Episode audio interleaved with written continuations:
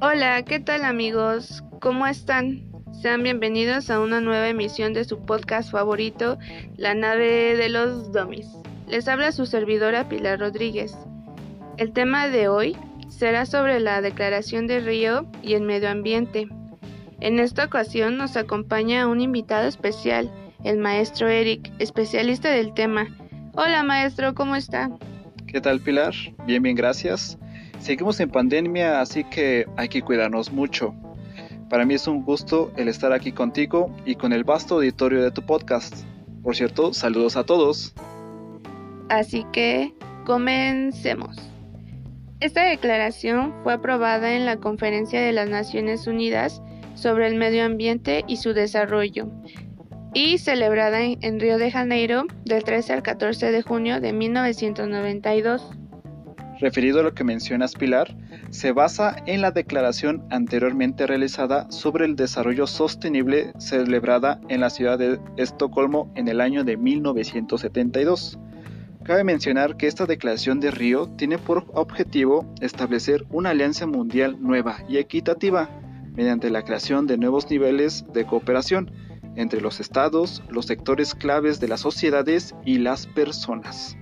Contiene 27 principios, los cuales abarcan cuestiones como la protección del medio ambiente, la relación entre el desarrollo económico sostenible y ambiental, la cooperación entre los países, que esto es muy importante, para proteger, preservar y establecer la salud y los recursos naturales de la tierra.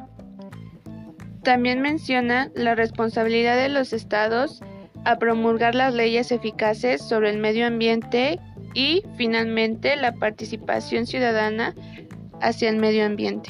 Sabemos que es un tema amplio de antemano, por lo cual realicé tres preguntas clave como repaso para nuestro auditorio y así dejen de ser todos unos dummies. Pregunta número uno, ¿cuál fue la fecha de esta declaración? Pregunta número 2. ¿Cuál es el objetivo de esta declaración? Y pregunta número 3. ¿Qué temas abarcan los principios de esta declaración? Así chicos que anoten, anoten sus respuestas en lo que nosotros vamos a un breve corte comercial.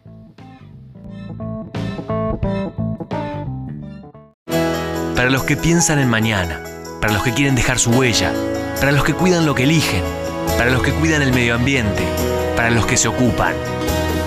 Coca-Cola retornable para todos.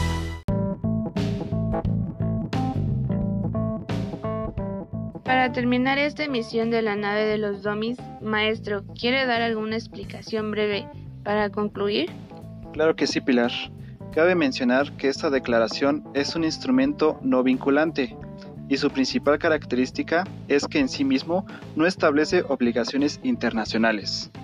Bueno chicos, tristemente hemos llegado al final de este episodio. Saben ustedes que no hay plazo que no se cumpla. Cuídense y hasta la próxima.